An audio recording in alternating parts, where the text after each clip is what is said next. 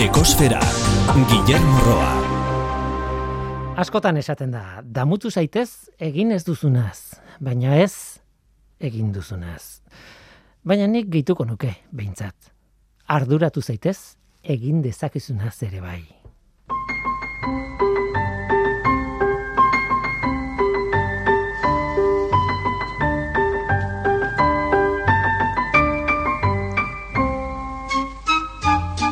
Kaixo denoi, zer muz, ongi etorri ekosferara. Ingurura begiratu eta leku guztietan daude kezkak. Leku guztietan. Eta eskerrak, kezkak esaten dudanean esan nahi dut oraindik gertatu ez diren fenomenoak aztertu egiten direla, agian gertalitezkelako. Hmm, noski fenomeno kaltegarriei buruzari naiz. Klimaren kezka hor dago. Argudiatu daiteke dagoeneko gertatzen ari dela klimari lotutako fenomeno kaltegarriak eta agian argudi hori zuzena da. Baina ez da errez ulertzea eta kuantifikatzea zein diren klima aldatzearen ondorioak eta zein ez. Nola nahi ere, asko kezkatzen gaitu etor liteken aldaketa. Klimaren bilakaera alegia. Kezka handia da. Baina denez da klima, biodibertsitatearen arloa ere kezkagarria da. Alde batetik espezie asko dagoelako desagertzeko arriskuan. Eta bestetik espezie inbaditzaileen kontuarengatik egon beharrez duten tokira joaten diren edo eramaten ditugun espeziak. Espezie inbaditzaile asko dago badakigu, baina kezkazari naiz gaur, alegia, oraindik inbasioa gertatu ez den kasuei buruz. Bide horretan, kezka oso ondia dago Antartikarekin. Egia esan oso klima hotza dagoan eta espezie bat iriste hutsak ez du esan nahi, han arrakasta izango duenik eta inbaditzaile izango denik. Antartikako bizimodua mm, gogorra da. Iristen diren guztiak ez dira inbaditzaile bihurtzen, baina kezkak dio batzuek baietz badutela gaitasuna Antartika kolonizatzeko inbaditzaile moduan. Muskulu batzuk adibidez. Litekena da turisten itsasontzietako kroskoetan itxatxita iristea eta han geratzea. Eta litekena da, arrakasta izatea, eta Antartikako itsasoaren kimika aldatzen hastea. Litekena da. Hori ere, kezkagarria da. Bye.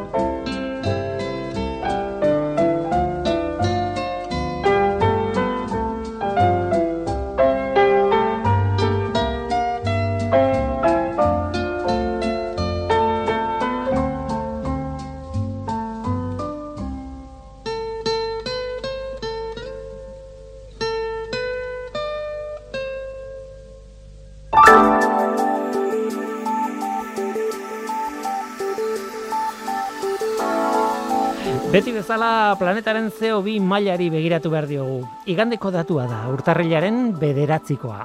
CO2-ren konzentrazioa, lareunda mazazpi, koma laurogeita bat ppm-koa da, mauna loa sumendiaren behatokian neurtua. Iazko urtarrilaren bederatziko datuarekin konpartuta, lareunda mabost.00 ppm izan zen, aurtengoa ia iru ppm altuagoa da. Atmosferako CO2-ren konzentrazioak gora doa eta hori ez da berri ona. Beti esaten duguna, zeo biren konzentrazioarekin kezkarik ez izateko, datua berreunda laurogei ppmkoa izan beharko luke, gutxi gora bera, eta ez lareunda mazazpi.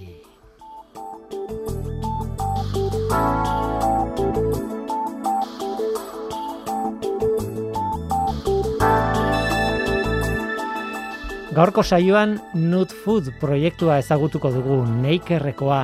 Nerea Mandaluniz kontatuko digu nola aldatzen ari diren edo nola ikertzen ari den nola aldatu animaliek, abereek jaten dituzten pentsuak, ba, esne eta aragi osasungarriagoak lortzeko. Hori izango da gure gaurko saioan, hori da gure eskaintza. Zu ongi etorria zara. Murgildu zaitez gure kosferan.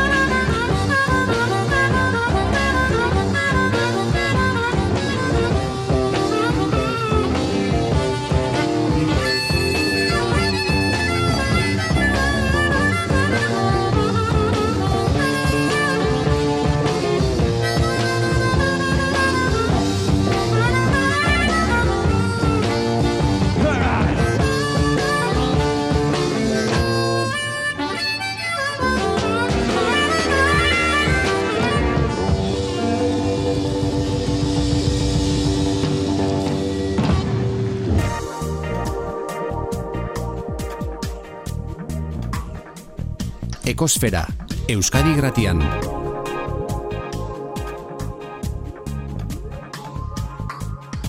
Ekosfera, Nerea mandaluniz, e, abere ekoizpen sailekoa, neikerren, ikertzailea zara eta nutfood e, izeneko proiektuaren ikertzailea hain zuzen ere, ongetorri ekosferara. Mila esker, Guillermo. Bueno, l- egia esan, eh, neikerrekoa zara eta horretan zaudete buru belarri, baina egia da horratzean dagoela jende pilo bat eta e, erakunde pilo bat, Leartiker, Neiker, Teknalia, Euskal Herriko Unibertsitatea, e, ISS Araba, e, proiektu handia da, ez? Bai, bai, nahiko proiektu potentea eta gainera hainbat arlo desberdin eh, elkartzen gara eta oso interesgarria bai. Hor, e, animalien dietarekin, e, bueno, orain hitz egingo dugu, ez? E, kontatuko dugu pixka bat abereekin egiten duzuen lan hori nolakoa den eta zergatik egiten duzuen, baina e, gertatzen dena beti da e, horrelako prentsa oharrak e, ateratzen dituzuenean, da zerbait e, atera zuelako edo badukazuelako emaitzaren bat edo baina ez da bapatean burratu zaizuelako hau ikertzea, ez? ez hau etengabeko ikerketa bada, ez? E, zuek neikerren eta beste zentroetan etengabe ari zareten ekazaritza eta beltzaintza ikertzen, ez? Bai, bai, ala da. E, da, bueno, ala tokatzen da gainera, pixkat egoerei egokituta ere gure ikerketak moldatu egiten ditugu.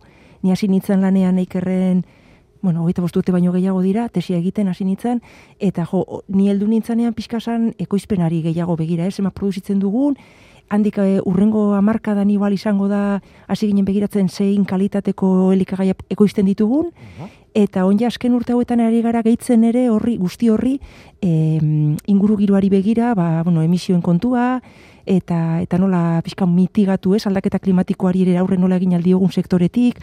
Orduan ba hori da, e, ba, denbora guztian pixkat e, egoerari egokituz edo garaiei egokituz, ba ikerketa egitea. Egia da, zientziaren munduan eta bestela ere, bueno, politika, soziologia, alde guztitatik ditugun kezkak, edo gaur egun ditugun kezka, asko, oso lotuta daudela abeltzaintzarekin eta nekazaritzarekin. Izugarria da, Bai, hala da, eta bueno, gainera eske e, horretaz bizi gara, ez, oinarrizkoa da da. denok jan behar dugu eta egunero gainera. Mhm.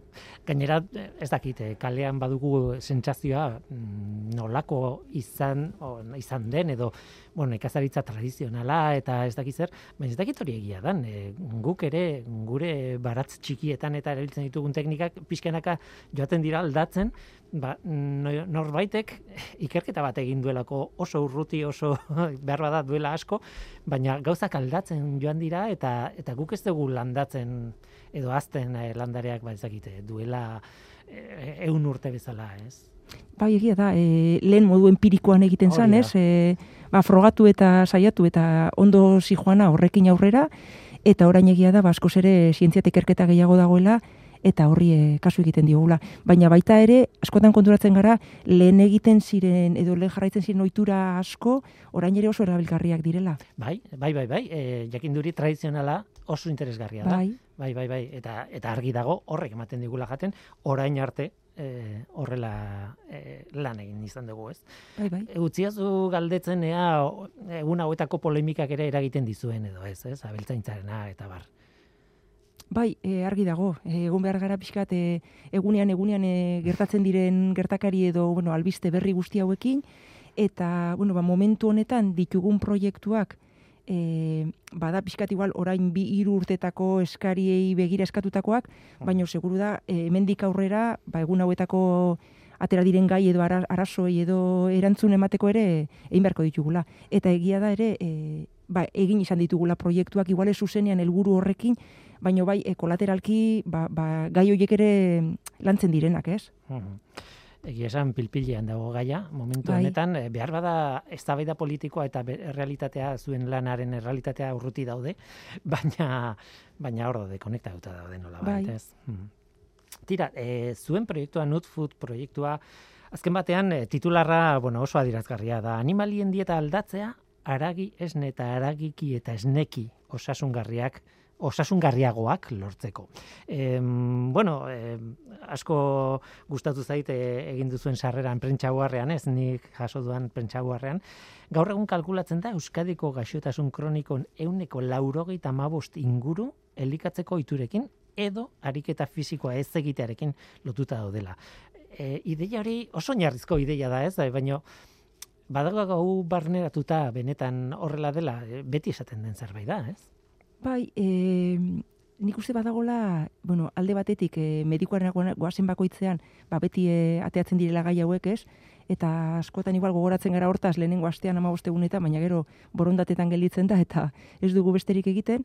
E, badago nik uste e, jende multzo bat, e, pixkat e, konsientziatuagoa dagona, bai elikaduran zer jaten dugun, nola ekoizten den jaten dugun hori nondik datorren, eta baita kirola egiteaz pixka bat, e, hori ba, bizimodu osasungarriago baten bila, eta beste batzuk, ba, bueno, ez dakit, eguneroko gurpil honek eramaten gaitu igual, eta eta ba, ba, momentu puntualetan, edo albiste bat irakurri duzulako, edo medikuak zerbait gomendatu dizulako, ba, egiten duzu, baina gero, ba, ba eguneroko egunerokoa da, ez? Eta denoi gertatzen zaigu. Baina kuriosoa da, zuen eh, proiektu hau adibidez, Notfood, ez dago zuzenean jendearekin lotuta, baizik eta ja- jaten dugunarekin azken batean, ez? Eta ez bakarrik jaten dugunarekin, baizik eta jaten dugunak jaten duenarekin. Bai, hori da, hori da.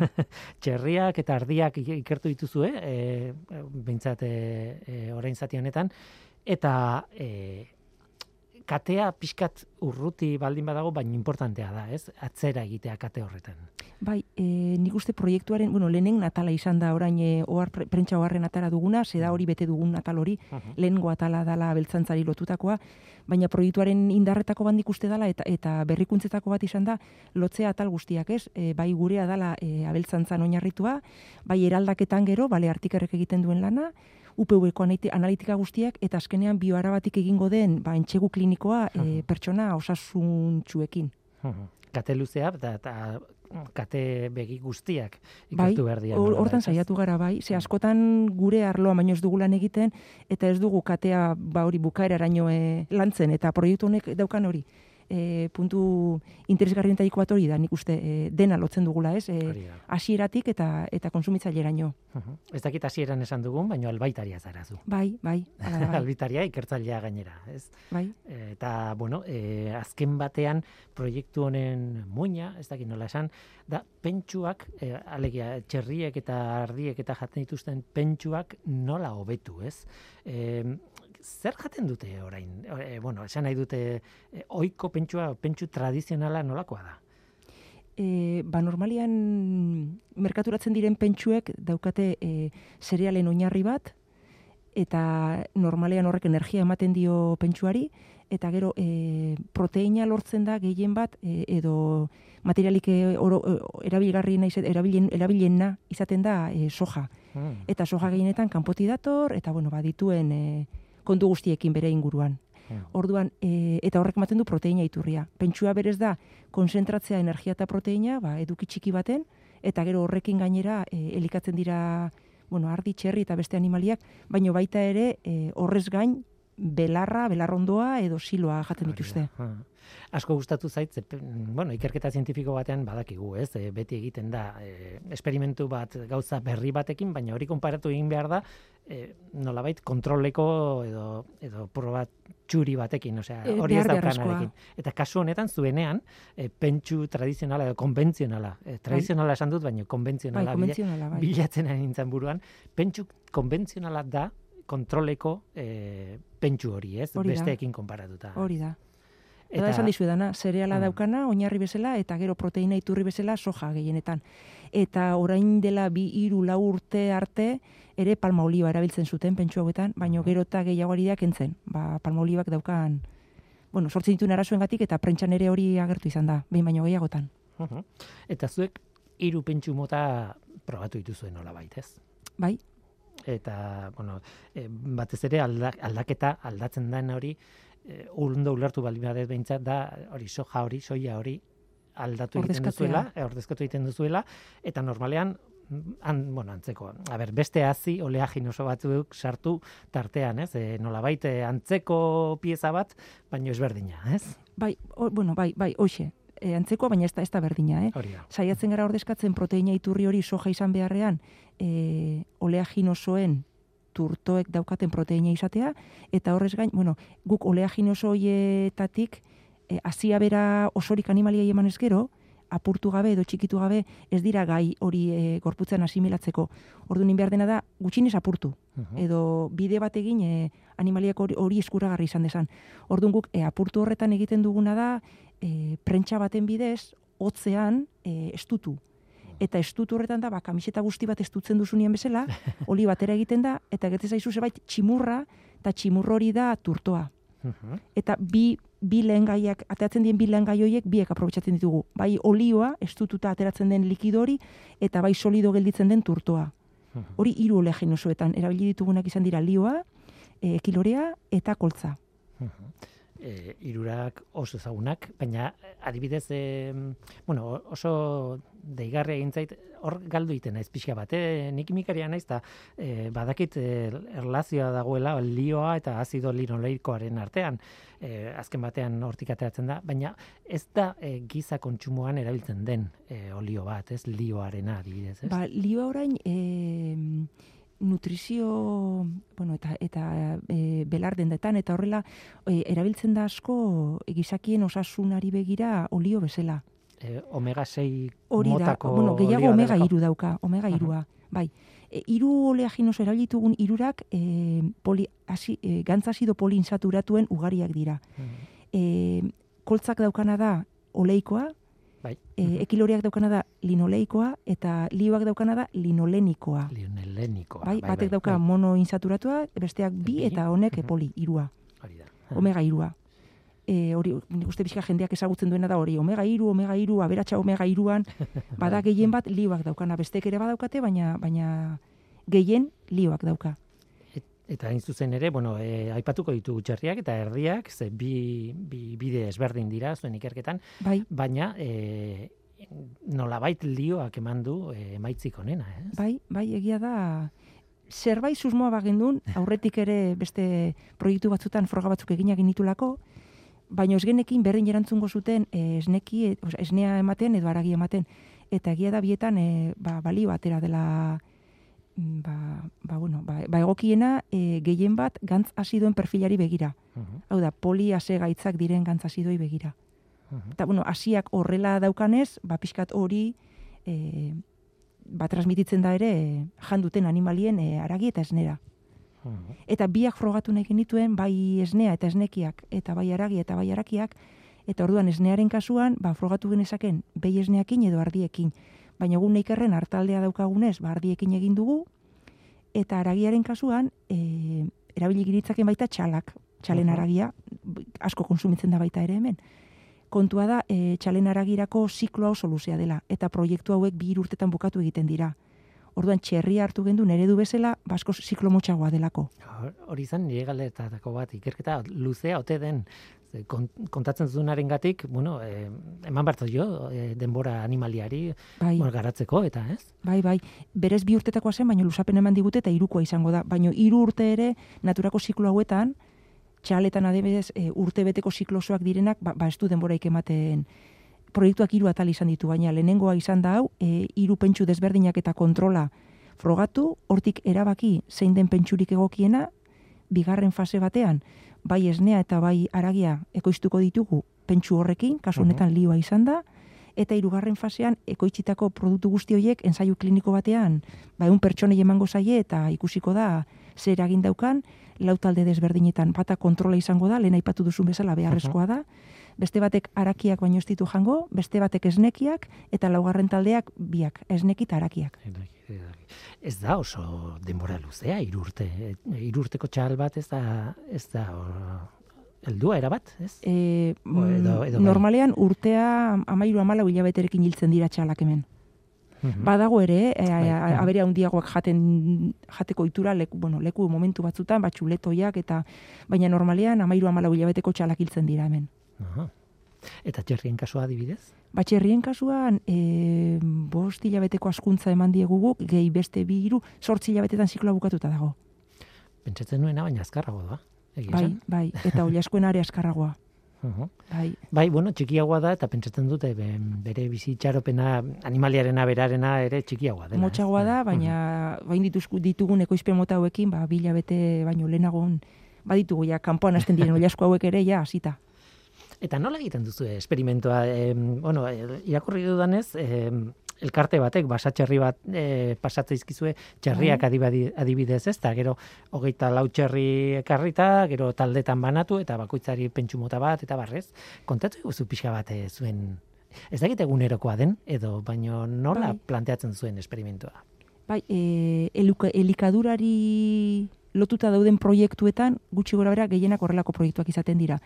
Lote kopurua da pixka bat, entxeguak eskatzen dituen e, testatu behar diren, e, ba, ba lehen gai desberdinen arabera, kasu honetan izan ziren hiru gehi kontrola lau, Mhm. txerrien kasuan aipatu dizuetelen ez daukagula guk txerririk, orduan baso txerrikin e, akordio bat egin gendun, eta ekarri genituen, ba hori hogeita lau txerri, e, lote homogeneoetan hasiera batetik loteak berdinak izan behar dira, baina norberak esartzeko aldagairik e, hasieran, gero horrek emaitzak e, em, bueno, ba, emaitzetan e, eman dezaken interpretazio gaitza e, ekiditzeko, e, horrekin lau talde berdintxu ekoiz, e, osea, em, em, banatu.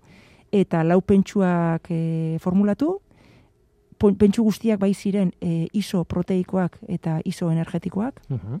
eta hiru esperimentalak baita iso grasoak, e, kontrola ezintzan izan, ez zeukalako koiperik, baina gu, hori, pentsuak ere iso izan behar dira, ba, hori, al- alik eta aldagai gehi- gehienak kontrolatuta izateko, elikatzen hasi, eta ala izan genituen bost hilabetez.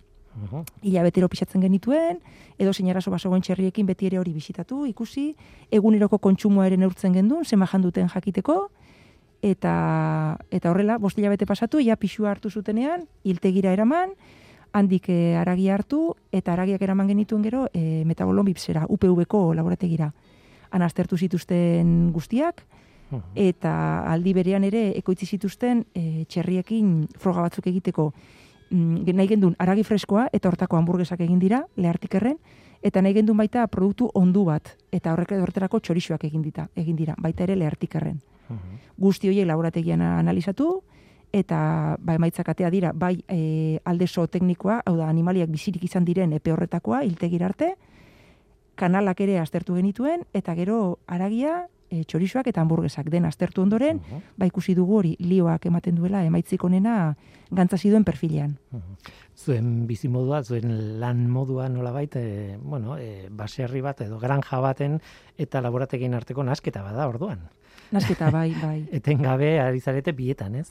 Bai, bai, eta horre, horre nik uste horre dauka oso erakargarria da, eh? Ola ibiltzea lehenengo animaliak pixatzen eta elikatzen eta ibili, eta gero datu horiek ere aztertu eta, bueno, zeateatzen denez, beti horrek pikatzen gaitu nik uste.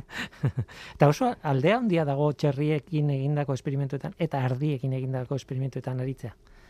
E, bueno, aldea da alde batetik e, ausnarkariak direla ardiak, eta sistema digestibo oso desberdina da ausnarkari batena, eta aldiz txerriak dira bagu bezala, ez? E, orojaleak eta, eta ez daukagu rumen edo ez daki gazteleraz nola esaten den Bai, e, departamentu hori, urdail hori, Da, urdail bota bat. eta eta hor dagoen bizitza ez? guztia, ez? Bakteria onjo, protozo eta hor bizi den guztiarekin. Eta berez, hausnarkari batekin edo belarjale batekin ari garenean lanean, ez gara elikatzen ari animali hori. Ari gara bere hausnar hori elikatzen. Mhm. Bakteria onjoak eta protozoak elikatzen ditugu. Eta hortik jaten dute gero ardiek, behiek, eta bueno, hauntzek, oreinek, eta Hor pixka bat galdu iten naiz, baina azken batean nik ulertzen duena da, bueno, ausnarkariek eh, komatxoen artean, eta behar bada gaizki esango dut, beraz zuzendu idazu, eh? baina eh, prozesatu, aragi prozesatua sortzen duen berezko biziduna da, esan nahi dute, prozesatua zentzu naturalean nola baitez. Bai, Esan sim- nahi dute. simbiosi batean bizi da. Eta simbiosi horretan, ba hori, ba, bakterio onjo eta hor bizi den guzti horrek onura ateratzen du, eta aldi berean, ba, ba usnarkariak ere bai. Gogoratzen dut adibidez, eh, elkarrizketaren bat edo beste egin genuen em, zera, eh, zaldien okelari buruz, eta, Bai. eta claro, behiarekin konparatuz gero, ba, hori zeukan, ez, ez zaldia ez da hausna- hausnarkaria, behia aldiz bai, ez? Bai. Orduan, em, bale, lau hankadunak, eh, animalia handiak, baina beraien elikatzeko modua erabat ezberdina da, eta pixkat paralelismoa egin daiteke, bueno, naiz eta txerria oso ezberdina dan. Desberdina Baina, hori da, bai, ez da bai, ere bai. Bai, bai, hori da. baino bai, bai, bai, bada, hori da, ez, ez da usnartzen txerri, osera, e, zaldiak, Mhm. bai. Tira, mundu zabal bat, eh? eta Bai. batez ere baserri batean bizi ez garen ontzat, eh? Bai. Mhm. Em, proiektuaren zati bat egin duzue, proiektuaren mugarri bat nolabait eh, bete duzue, eta horregatik ari gara hemen honetaz hitz egiten. E, proiektuak aurrera doa, eta urrengo pasoa ulertzen duen bezala esnekiekin eta aragikiarekin eh, lan egitea da, ez? Bai, horretan gabiltza gainera, bai. Txerriak, bigarren faseko txerriak lioarekin jasi genituen, justo eguberi aurretik hil genituen, eta orantxeari dira hamburguesa eta txorixoak egiten, lehartikarren. Eta ardien kasuan, ba, orantxe hasiko dira erdik, erditzen eh, gure ardiak neikerren, eta otxailan hasiko gara, esnea ekoizten lioa selikatutako ardiekin, esne horrekin jogurrak egingo dira, entxegu klinikoa e, pertsonekin martxoan hasiko delako. Mhm. Eta aldiz, barkatu, e, esnearen kasuan ez dizuet aipatu, le, e, aragiarekin esan dizuet, nahi gendula produktu, produktu fresko bat, eta aragian e, hamburguesa izango den bezala, esnean jogurra izango da, eta nahi gendun beste e, produktu e, ondu bat. Aragian esan dizuet e, txorixoa Aha. izango zela, da. eta esnearen kasuan gazta izango da. Orduan gaztak, e, denbora bat idiazabel, idiazabal formatuko gaztak esne gordinarekin egiten denez, e, madurazio edo heltze prozesu bat behar duenez, pasaden urtean egin genituen ja e, kanpainan bukaeran gazta hoiek. Orduan martxorako izango dira ja onduta eta Mhm. eta bueno, ba, elikatzeko emateko bezala e, pertsonai ensaio hauetan.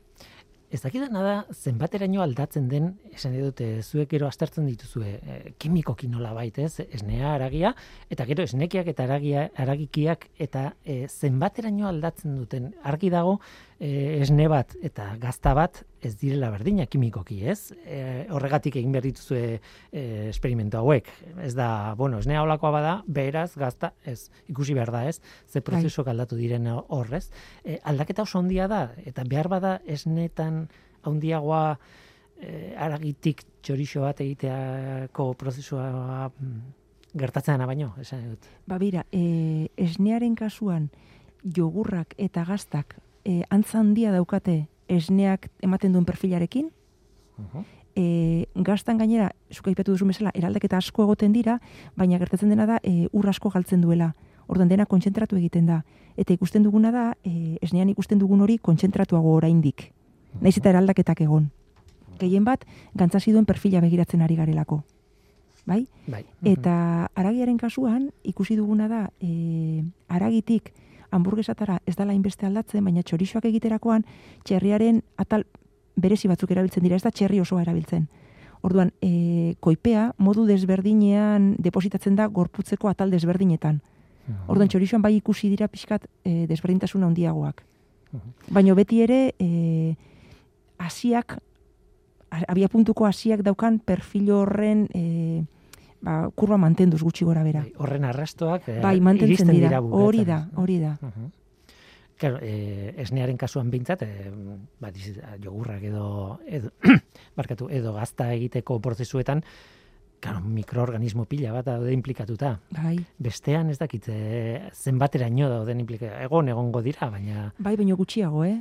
mhm. Bai, ez da esnea bezala askoz gutxiago. Eta hor egiten dena gainera da likido asko galdu. Mhm. Txorixoren kasuan behintzat. Orduan bietan gertatzen da pixka bat hori, ez? E, Bai. Bueno, e, gazta bat egiterakoan edo txorixo bat egiterakoan, noski, e, ura galdu iten da Bai, prozesuan, bai, ez? Eta bai, bai. era, aipatzen zenuen kontzentratze e, bide hori Bai, da bai gertatzen dena gazta egiteko esnea osorik erabiltzen dugula, eta txorixoak egiterakoan txarriaren zati bat baino ez da erabiltzen. ez? Mhm. Eta hor dira desberdintasunak. Tira mundu bat, eh? Bai, bai. mundu bat, eta kanpotik ikusita gainera, bintzat, eh, oso polita eh, elkarrizketa bat egiteko. Egunero lan egiteko, ba, sinestu behar dizut bai, baita. baita ere, baina bintzat, kanpotik ikusita oso oso interesgarria eta oso, oso kontu polita. Ba, hemen utzi beharko dugu, e, gutxi gara bera, planteatu dugu zer egiten ari zareten, eskatu nahi dizut, e, bueno, proiektua aurrera egiten einala eta beste mugarri batzuk lortu ala, ba, ea etortzen zaren kontatzera, e, nola doan kontua eta nola zemaitzak lortu dituzuen, eta pixka bat Nut Food proiektuari forma eman diezaiogun guk ere irratitik, nolabait. Ba, nerea mandaluniz, e, neikerreko abere koizpen saileko ikertzailea eta Nut Food proiektuaren ikertzailea, eskerrik asko gurekin izateagatik. Mila esker zuei.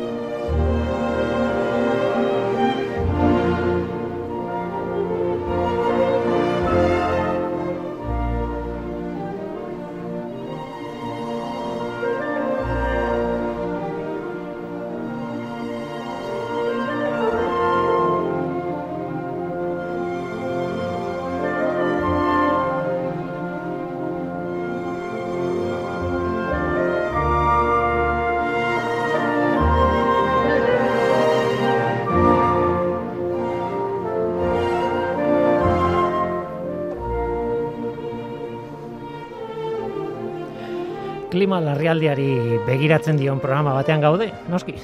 Eta klima larrialdiari begiratzen dion programa batean, jakina, CO2ari buruz hitz egin behar dugu. Eta saio guztietan egiten dugu.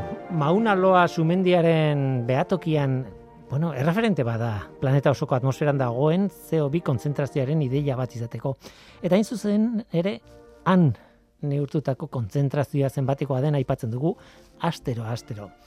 E, laburpen moduan, hogeita bat garren mendeko bigarren hamarka da bukatuta dugu dagoeneko, eta kalkulatzen da, egon beharko luken mailatik eunda hogeita mar ppm gora gaudela CO2 konzentrazioan gutxi gora bera, hori beti kontatzen dugu. Eta asko da gainera, asko da, oso goian gaude, eta hortik gure problema nagusia. Dena dela, CO2a ez da berotegi efektua eragiten duen gas bakarra atmosferan. Izan ere, bitxia bada ere, CO2a ez da berotegi efektu nolabait esateko gehiena eragiten duen gasa. Edo berotegi efektua eragiteko ahalmen handiena duena.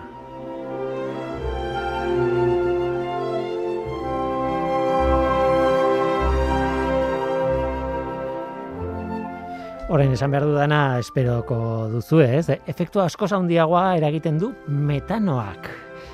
Metanoak ahalmen handiagoa du atmosferan CO, e, berotegi efektua eragiteko CO2ak baino. CO2aren edo CO2ren molekula bat eta metano molekula bat hartuko bagenitu eta esperimentu bat egingo bageno mm, bi horiekin, ba honek berotegi efektu handiagoa sortuko luke ark baino. Metanoak handiagoa CO2ak baino. Arrazoia fisikan dago, metanoaren, karbonoaren eta hidrogenoaren arteko lotura kimikoen vibrazioen kuantikak azaltzen du hori. Ez gara sartuko horretan, baina hor dago azalpena. Orduan, zergatik hitz egiten dugu gehiago CO2ari buruz? Metanoa baldin bada eraginkorra nolabait berotegi efektua eragiten. Ba, bi arrazoi daude. Bata da kantitatea. Berreun aldiz CO2 gehiago dago atmosfera metanoa baino. Orduan, bueno, metanoa naiz eta eraginkorragoa izan, kantitatearen gatik, impactu txikiagoa du berotegi efektuan. Eta bigarren arrazoia iraunkortasuna da. Metanoak amar urte inguru irauten du atmosferan, baina gero desagertu egiten da. Bueno, haren zikloa dauka. Hortan ere ez gara sartuko, komplikatua delako, baina nola esateko amar urte irauten du metanoak atmosferan. Adibidez, bapateko metano isurketa erraldoi bat egongo balitz, pentsa, ba, istripu bat edo dena delakoa, arazo bat izango litzateke. Baina isurketa eten eginez gero, gelditzen baldin bada, bukatzen baldin bada, denborarekin oreka berreskuratuko litzateke. Zeobiarekin aldiz gauzak komplikatuagoak lirateke. Beraz, metanoak berotegi efektua sortzen eraginkorragoa da zeobia baino, eta hala ere, zenbaki orokorrei begira, haren efektua txikiagoa da. Eta hori esan beharra dago, azpimarratu beharra dago. Baina horrek ez du esan nahi ez diogunik jaramonik egin behar metanoari. Alderantziz, kezkatu behar, dio, behar dugu metanoaren gatik eta kezkatu egiten gara gainera. Ingunumenarekin hartzen baditugu, hartzen ditugun edo hartzen dituzten erabakiak, edo erabaki asko, metanoarekin dute zerikusia. Ez da aztu behar hori. Baina ulertu behar da, zeinek sortzen duen arazo handiena eta zer den zeren ondorio bat.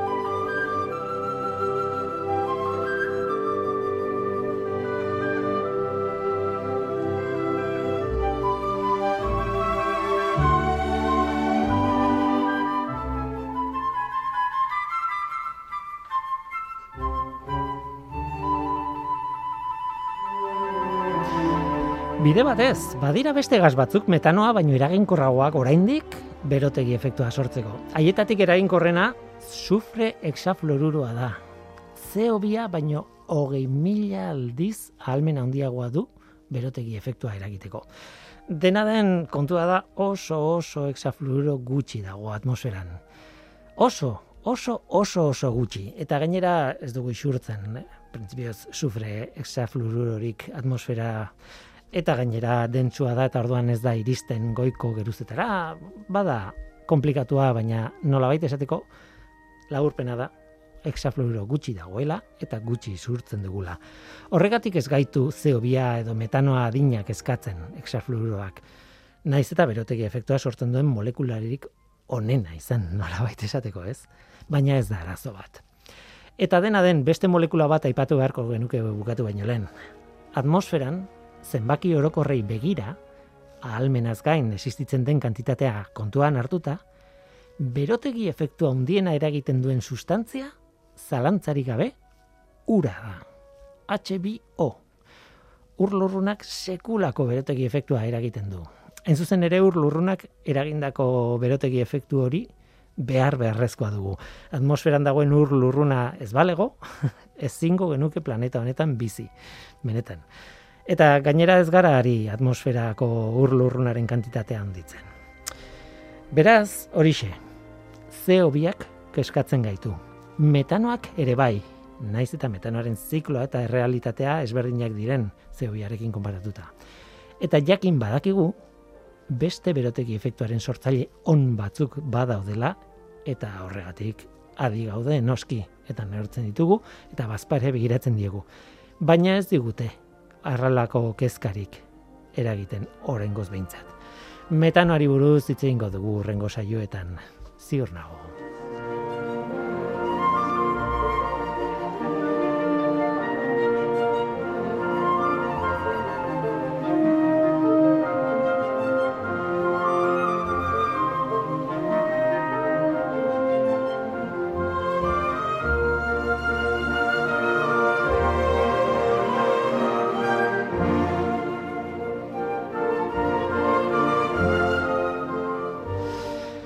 Tira, eta orain aldatuko dugu e, gaia e, ekosferan.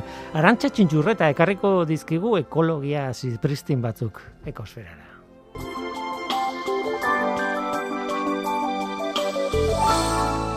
Arantxa txintxurreta. Lurzoruaren bizitza infinitoa. Bizitza da bidaten artean idazten dugun marratxoa. Entzule guztiok lehen data zehaztuta dugu. Ez ordea, bigarrena.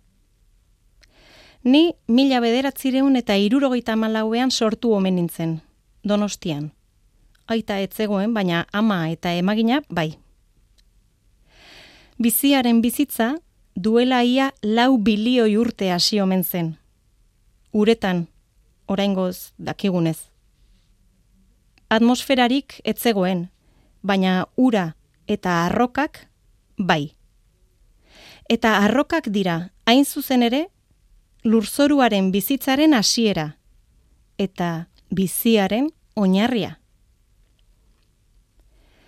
Temperatura aldaketa bortitzek arrokak puskatzen dituzte. Beroak zartatu egiten ditu eta zirrikituetatik ura sartzen da. Gau hotzetan ura izozten da eta zirrikitua apurtxo bat handitzen du. Orain, landare txikien sustraiak bertan sar daitezke eta bertako ur eta mineralez elikatuko dira. Arroka apurtzen doa gehiago.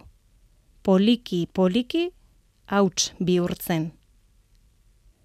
Landare txikiak hiltzean, zirrikituan hauts mineralari materia organikoa gehituko zaio. Eta haizeak eta euriak hautsa beste toki batzuetara garraiatuko dute eta beste tokietan pilatuko. Horrela sortzen da lurzorua, mendeen poderioz. Guk geuk jateko behar ditugun kultiboek erabiltzen duten lurra poliki poliki prestatua izan da. Mineralak, materia organikoa, airea, ura eta mikroorganismoak ditu. Mineralak, materia organikoa, airea, ura eta mikroorganismoak. Emankorra dela esango dugu sustraiak garatzeko nahikoa sakonera baldin badu. Ura kopuru egokian gordetzeko gai bada. Nahikoa aireztatuta baldin badago. Mikroorganismoak eta sustraiak bizitzeko beharrezkoa baita airea. Eta lurra emankorra dela esango dugu oroar, landareek behar dituzten elikagaiak baldin baditu. Lurzorua ez da organismo bat zentzu ertxian, badakit. Baina lurrak arnasa hartzen du. Eta zaintza behar du. Min ematen diote substantzia toksikoek. Lurra sortu egiten da. Eta galdu, basori gabeko maldatan behera, itxasoan itota. Noizbait ama arroka izan zen ura, hauts bihurtuta, gure elikagaien sostengua da. Nahikoa ditugu berrogei zentimetro lur geruza, baratza koskorra egiteko. Zenbat urtetan eraiki ote dira berrogei zentimetro horiek. Eta soildutako maldetatik ies egiten uzten dugu, euri jasabakoitzean. Itxasoan pilatuko da. Geruza bat eta beste bat. Eta agian, hainbat milioi urteren buruan, planetaren mugimenduek azalera ekarriko dute atzera.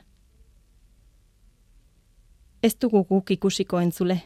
Ordurako gure bigarren data idatzita egongo baita. Bitartean, ondo-ondo ibili marratxoan.